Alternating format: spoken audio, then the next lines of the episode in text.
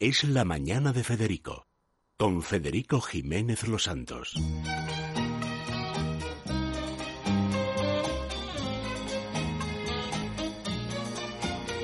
Retiens la nuit pour nous deux jusqu'à la fin du monde.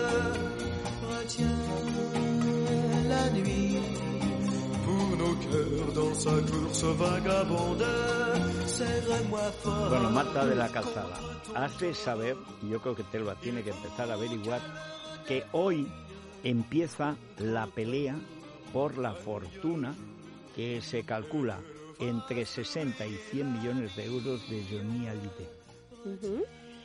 La pelea entre su última mujer, el hijo de su primera mujer, el hijo de Sylvie, David, y, y ha- hay dos o tres de por medio también, que imagino que algo querrán. Pero vamos, ahí hay una pelea absolutamente tremenda. Ah, bueno, pues estaremos en el ajo. Hombre, o sea, empezaremos a que- investigar y, vamos, tú danos todas las alarmas. Pero bueno, claro. ya nos estás dando las Es que pistas. esta canción es la que canta con Catherine Deneuve cuando se lían, que él tiene 17, 18 años y ella 19 o 20, y hacen eh, Le Parisien, que es una cosa como se hacía entonces, películas de tres episodios. Sí, Tres, ah, bueno. que era una cosa tan bonita de esos años, comienzos de los 60, que Sí. duró los 60 y no, no se ha vuelto a hacer. Qué Y- maravilla. Y entonces eran tres episodios y uno aparecía él con Catherine Deneuve. Ujú. Naturalmente se liaron y estuvieron liados toda la vida. Toda la vida. En una, la última biografía no autorizada, que son las buenas, claro, propaganda de Johnny, le ha- le- él le llamaba Madame X. Ah, sí, claro, ya lo sé. Y entonces sí, cuando sí, por despejaron supuesto. la X, vamos, claro. era Catherine Deneuve. Me encanta despejar la X. Esa expresión de despejar la X Claro es fascinante. Bueno, vamos a ver. eh, como estamos sobreviviendo a la boda de Belén, Esteban, y a casi todas Bueno, las bodas a casi que todas estamos- las bodas, es que porque llevamos, llevamos unas cuantas, ¿no? Ya Y desde Sergio Ramos y... No, eso ya Eso ya, eso es lo ya está muy manido, ¿no? Sí, eso sí, ya lo no, tenéis muy es, manido. Es un dron, prehistórico en es comparación. un dragón, es Sergio Ramos. ah. Eso es prehistórico en comparación con lo que ya habéis tratado aquí. Sí, que y lo que te estamos ya previendo para septiembre, Feliciano y la ah, sí, la nena. niñita esta. Pero tú no lo has visto ganar en Queens. Eh, bueno, no. No es, no es, esa es la sa- no es mi perfil. Es la, ya, ya. No, ya. no es mi perfil. Yo me va más eh, el, el que se lió con Madame X, ¿no? El niñito francés. o Bueno, sea, en esa época yo era un poco Feliciano, becerro también. bueno, ¿eh? ya, pero uff, no, no, esto no es mi estilo. Esto no es mi estilo. Bueno, vamos a ver, cuéntanos cosas que lleve el último número de Telva. Bueno, ya sabéis que Telva es muy variada, tan variada como los temas eh, de los que hablamos aquí, porque es que empezamos a hablar de un tema y al final no sé cómo acabamos hablando de todo menos del tema, especialmente ser. yo, que es como tiene que ser. Bueno, como tiene que ser la radio. Entonces, bueno, pues es, eh, yo entrevisté hace poco, estuve en París, entrevisté a una, a una chica súper interesante que es, eh, era la modelo de pruebas de Karl Lagerfeld. Sabéis que Karl Lagerfeld era el diseñador de Chanel y falleció el febrero pasado. No sé si lo llegasteis hablar aquí. Bueno, Sí, me imagino que sí, por supuesto, lo comentasteis. Porque, bueno, Karl Lagerfeld todo el mundo pensaba que era inmortal porque son estas personalidades que parecen caricaturas de sí mismas. Bueno, y ¿no? O que- estaba como embalsamado, embalsamado, un o- corsé, por llevaba el cuello también El pelo, ese pelo que parece lacado. Es Bueno, hay- lacado hacía varios años, porque daba la impresión de que tenía polvo, pero polvo, polvo real, el sí, polvo de los de- de siglos, que dicen los franceses. Polvo de el los polvo de siglos los siglos y de talco. lo llevaba ahí, sí, sí, Y de todo. talco. Pero como... Entonces son seres, bueno, pues que se convierten, eh, pero no lo digo eh, con connotaciones negativas, se convierten un poco en caricaturas de sí mismas y Sí. claro, crees que van a estar ahí, o sea, que son inmortales. Entonces de repente cuando dice, pues ha fallecido Karl Lagerfeld, yo creo que eh, todavía crees que, que está por ahí pululando por los pasillos de, de Chanel. Eh, entonces conocí a la modelo de pruebas de, de Karl Lagerfeld. Una la modelo de pruebas es un personaje en sí mismo muy bonito, porque no es eh, la modelo que sale a la pasarela, sino que es esa modelo en la que el diseñador eh, confecciona la prenda y va Donde y ve, la, y la- donde empieza donde a ver. empieza a ver y la prenda eh, se va formando, ¿no? Eh, sobre todo en los casos de los diseñadores que saben coser, hilvanar o incluso dibujar, porque ahora los diseñadores, eh, sabéis que hay diseñadores que ni dibujan. No sé si, mm, es decir, antiguamente el, diseñador dibujaba el boceto. Carla Gerfield, de hecho, se dice que cierra una era por eso, porque era el diseñador clásico, la antigua usanza, que dibujaba su, boceto. Ese boceto luego se, o sea, las costureras lo, lo, hacían y se, y se confeccionaba sobre una mujer. Y esa mujer, casualmente, su padre es español, pero se casó con una persona, una, una mujer brasileña, vivió en Brasil, la niña desde los 19 años. Eh, estuvo en París y entonces, bueno, pues mantuvo esa relación con Carla Gerfeld, que era eh, su modelo de pruebas. No sé si llegasteis a ver esta película que se llama El hilo invisible. Sí. Que era sí. una película de, bueno, Daniel de Luis. Siempre que el día que hagan la buena de Valenciaga será bastante mejor. Sí, a mí en realidad la película me pareció un poco oscura. Era oscura. sí. No, nunca me Ah, llegó a gustar no, mucho esa no, película. Eh, pero ahí se ve muy bien pues la modelo de pruebas. Él, él se enamora de su modelo de pruebas y bueno, Sí. ya sabéis, el resto del argumento es un poco oscuro, ¿no? Un poco Sí. eh, Turbio. turbio, justo, turbio. Y mm, Lo digo porque en Telva nos contasteis precisamente cuando hicisteis la historia de Valenciaga, como a los Ujú, 14 años él con la que era la madre o la tía la De- tía materna de Fabiola de Exactamente, Bélgica, Exactamente, sí, que sí, era sí, de la- una marquesa de la Torre o de las Torres, no me acuerdo. Sí, sí, sí. que eh, con 14 años se pone enferma su madre, que era la costurera, le va a llevar un vestido, le hace gracia el niño Justo. y entonces le dice, pero tú me harías eh, con esta tela, tenía una tela maravillosa, claro, el chaval de 14 años que tenía entonces Valenciaga iba toda la vida Claro. dándole vueltas a lo que él quería hacer, que era, pues eso. Eh, y entonces dice, naturalmente, dice, pero ¿cuánto? ¿En un fin de semana me lo haces? Sí, señora marquesa, claro que sí.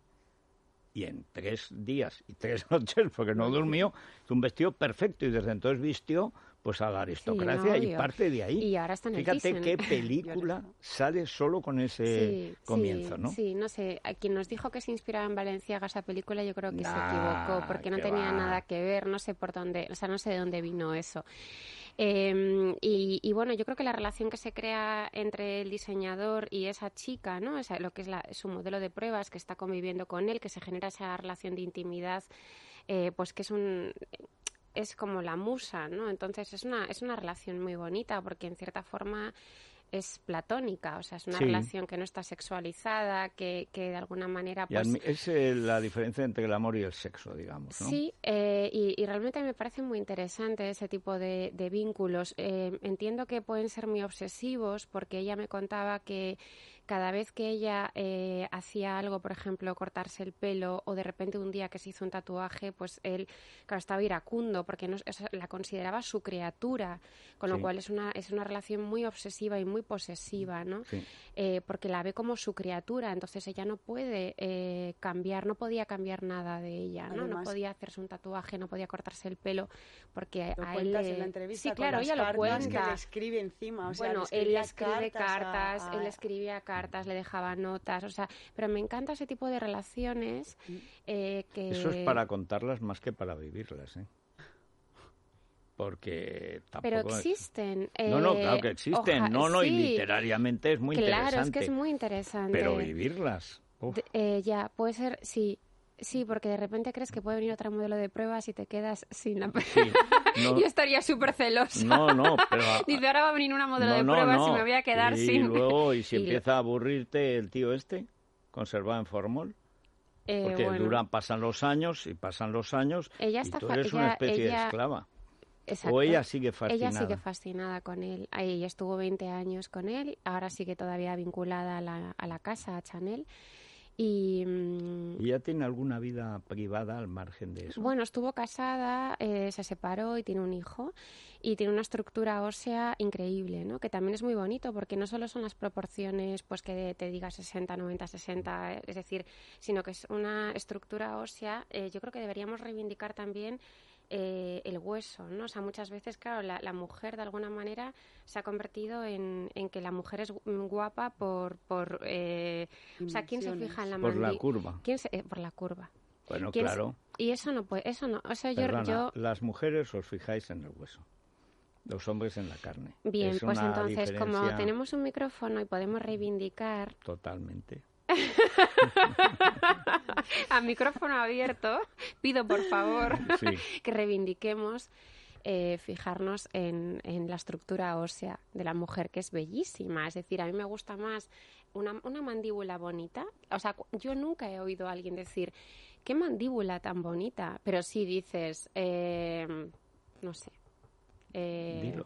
No, no, por- no, voy a, no voy a pasar por ahí y lo sabes. Ya lo sé, por eso lo digo. Eso Pero puedes decir que astrágalo. Entonces vamos a empezar a decir que las mujeres, pues la mandíbula es maravillosa, una muñeca es maravillosa, un tobillo fino es maravilloso. Yo las rodillas no tengo especial interés en la rodilla, pero Es la rodilla puede difícil, ser ¿eh? bonita, pero puede ser Sí. bonita la rodilla. Entonces, eh, eh, Lagerfeld estaba eh, inspirado por la, por la constitución ósea, la clavícula. Tampoco es algo que a mí me guste, pero hay gente que le, que le gusta la clavícula. Yo estoy especialmente eh, sensibilizada con la mandíbula y con las muñecas de la mujer. Y me parece muy bonito y entonces deberíamos empezar a eh, fijarnos en eso. Me parece bien. Yo estaba de- aplaudimos Me parece- apla- y entonces de- ahora claro llegan las bodas y, y yo veía la boda de Sergio Ramos y Pilar Rubio y claro allí no- había todo Era menos mandíbulas de- había mercado todo de menos carne, mandíbulas era, parece- era el duelo del, del, del, del pechamen o sea es que yo era yo Era decía, lo que antiguamente se llamaba la lorza. No, y- y- Sí, sí, y- porque había unas edades bueno, y unas no- no tanto, apreturas. unas apreturas, unas apreturas, unos pechámenes. O sea, era el duelo del, del, de eso del pechamen. O sea, yo digo, pero estas mujeres, ¿a quién se dirigen? ¿A las otras a- mujeres o al hombre? Yo no, estoy tan a to- segura. A todo, al mundo en general. Todo eh, tiene, o sea, el mundo en general es su el target. mundo en general, Es su eh, sí, a lo que sea. No, he tenido a veces esa duda de a quién nos dirigimos, si a las propias mujeres, o sea, como competir entre... ¿no? Eso siempre. Siempre. O nos estamos dirigiendo al hombre. No lo Hombre, sé. al hombre básico sí. sí. Es verdad, al Ahora también te básico, digo una cosa, es espantan. ¿eh? Espantan. Ese, No, por lo no, no sé a qué decirte. por lo bueno, menos a mí no sé, claro, yo no soy de la cultura de Sergio Ramos, pero en fin, ya. o sea. Eh, Bueno, entonces Amanda Sánchez, qué, sí, qué nombre que tan bueno, curioso. Amanda Sánchez, bueno, pues porque su padre es español, entonces bueno, Amanda Sánchez, eh, pues a, a través de la cual eh, nos hemos ya ido a otro tema, que es eh, el hueso. El hueso, el hueso. De, el- óxido y de hueso. moda ahora, ¿no? Ay, de- qué bon- me encanta. preciosa qué bonita película, película, preciosa qué película. bonita. ¿Ves? Todo al final es como una ramificación Pero que nos está llevando a... a- faltaría a- a más. la- totalmente. Pero ahí el gran problema siempre en el cine francés últimamente es Marion Cotillard. O sea, es tan Marion Cotillard Ya. que cuando ya has visto lo de Edith Piaf, que no es Edith Piaf. No, esa peli tampoco me gustó. ¿Sabéis que viene Jane Birkin a, a- a Madrid en Sabes julio? que me, me da miedo verla. A mí también, he de confesar. Aunque estuve en el concierto de Charlotte Gainsbourg, eh, que actuó el fin de semana pasado, y me encantó. ¿Dónde estuvo? Estuvo en un festival aquí en Madrid, en, en la Complutense. Eh, y, y bueno, muy divina, muy atormentada. Sí, en Pero a, mí, estilo. pero a mí me encanta la gente atormentada Pero es y que melancólica. tú has Me gusta esa belleza. tú has visto Incesto Limón. Sí, hombre, por supuesto. Pues sabes que hay una película que ha salido ahora que hizo su padre, que es La verdadera Charlotte, que la tengo, la he comprado pero no la he visto. ¿Cuál es? ¿Cuál? Me se llama así. Me es una película ¿en de serio? sí que será pues una Bueno, que la voy a ver claro, y, y- y vamos a comentarla aquí el eh, próximo día. Bueno, desde luego, si hay un sitio donde se pueda comentar Es será aquí aquí. y si no en ningún sitio Me más.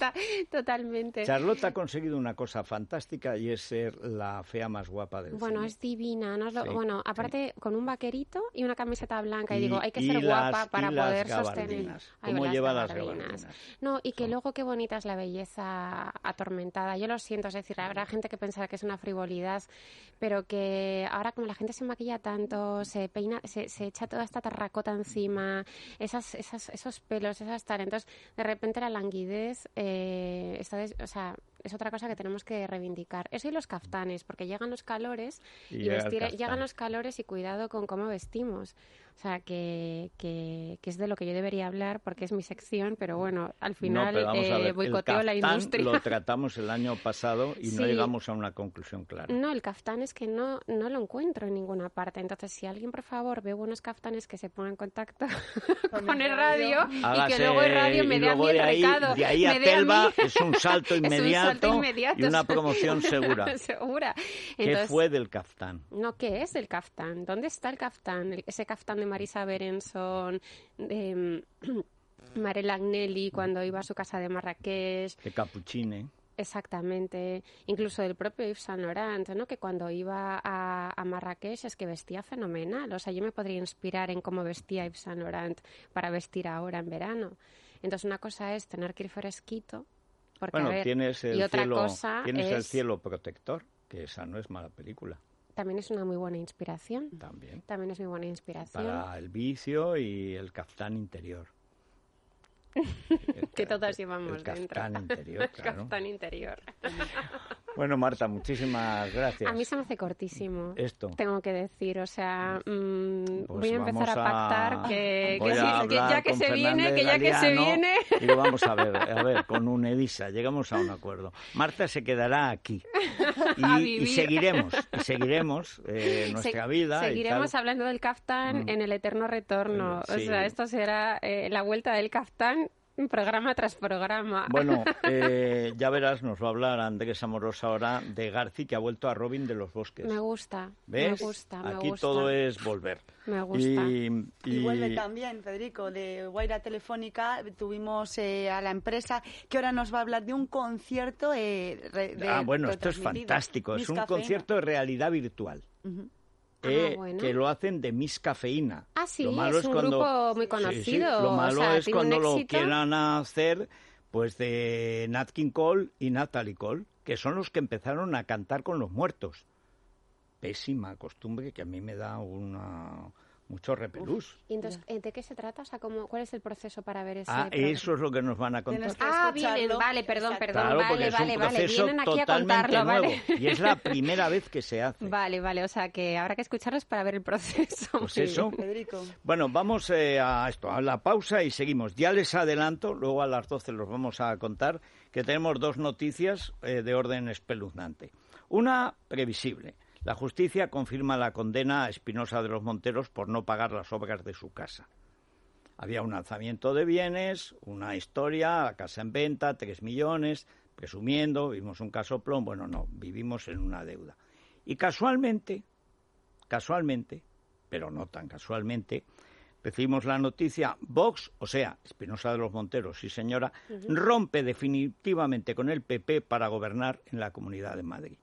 Llevo días diciendo, y él se lo toma muy a mal porque el pobre es lo que es, que alguien que dice que les da igual estar en el gobierno que en la oposición, que les digan dónde los ponen, es alguien que no debe estar en ningún sitio y que no debe presentarse a ninguna elecciones.